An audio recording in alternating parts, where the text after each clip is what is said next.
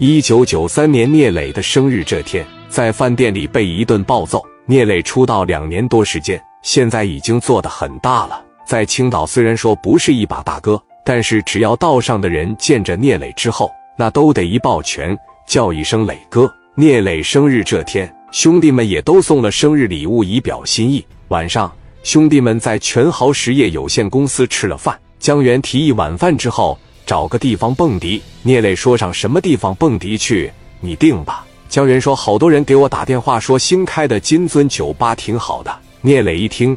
说：“那咱们过去玩一玩。”刚准备走，聂磊的电话响了。拿起电话一看，是史殿林打来的。磊哥，生日快乐，永远开心！谢谢兄弟。我正准备跟江源、风玉、刘毅几个兄弟准备去新开的金尊酒吧溜达溜达。你最近在外边怎么样啊？我很好，哥呀，我在外边找了一个女孩伺候着我。我什么时候能回去？我都想你了啊！聂磊说道。你这样啊，再忍一段时间吧。再过几个月，我问一下王振东，看看你什么时候能回来。我尽力给你把这个事解决，好不好？现在关键是找不着顶包的。你在外边就先待一段时间，不是吃住挺好的吗？史殿林说吃住是没问题，关键是想你呀，哥呀。今天是你的生日，老弟也没法给你发红包，也没法给你送礼物。我有个事跟你说一声呗。聂磊说怎么了？你说吧，史殿林说道：“哥呀，我出来拿两三万块钱早就花掉了，你再给我有两万块钱行吗？行啊，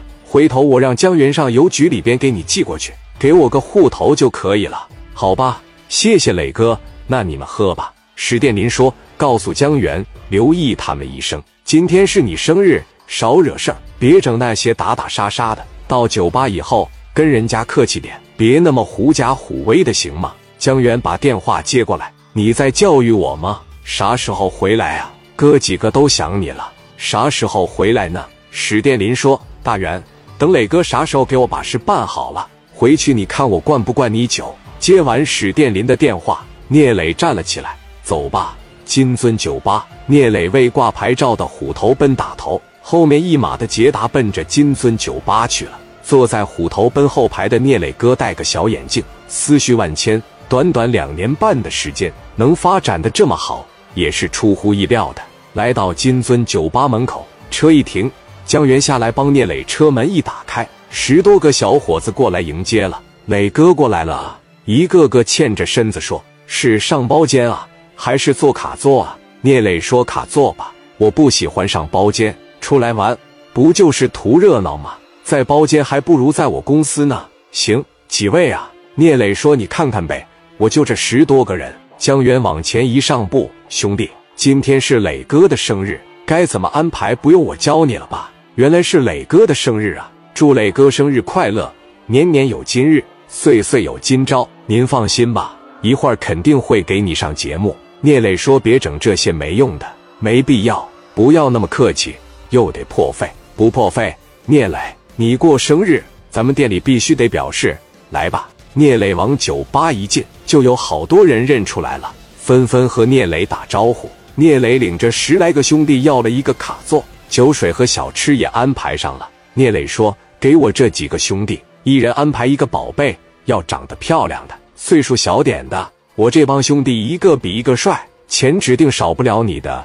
放心。”那边一下子叫来了十多个宝贝，长得都非常漂亮。聂磊问兄弟们：“这些怎么样？”这一批要是不行，就再换一批。我感觉这一批就挺好的了，挺好的，那就都坐下吧。聂磊领着兄弟们在金尊酒吧玩的很是开心。大门口进来了二十来号人，领头的叫吴家超，一看也是喝了酒过来的。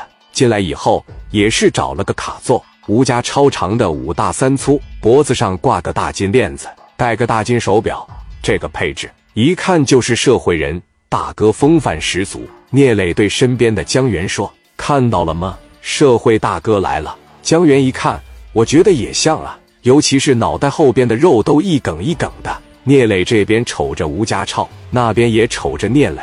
聂磊冲他一点头，吴家超也朝聂磊点了点头，意思是都是道上混的，互相点个头，给个面子。吴家超一坐下，也要了一批宝贝，咔咔喝上了。酒吧开始给聂磊安排节目了。主持人手持麦克风一上台，尊贵的贵宾们，打扰大家二十秒钟的时间。今天我们酒吧里来了一位贵客，是世南的大哥聂磊，还有他的兄弟们，大家伙掌声欢迎。下面来了点稀稀拉拉的掌声。主持人紧接着说：“今天对于有的人来说是普通的一天，但是对于磊哥来说意义非凡。今天是磊哥的生日，我代表我们酒吧，也代表我们酒吧全体员工，祝磊哥生日快乐！”掌声响起，聂磊起身抱拳：“谢谢，谢谢啊！”谢谢朋友们的祝福，磊哥上台讲两句吧。认识你的兄弟挺多的。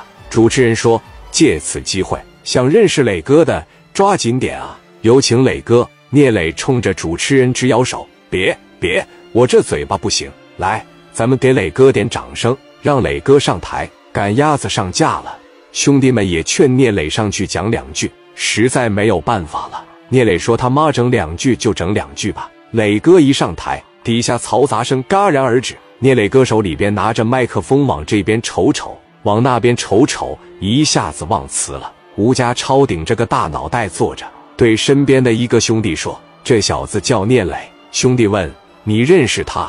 吴家超抽了一口烟说：“听说过。小孩他妈起来得挺快，挺牛逼的。这小子来了青岛两年多的时间，干成大哥了。下边这不全是兄弟吗？”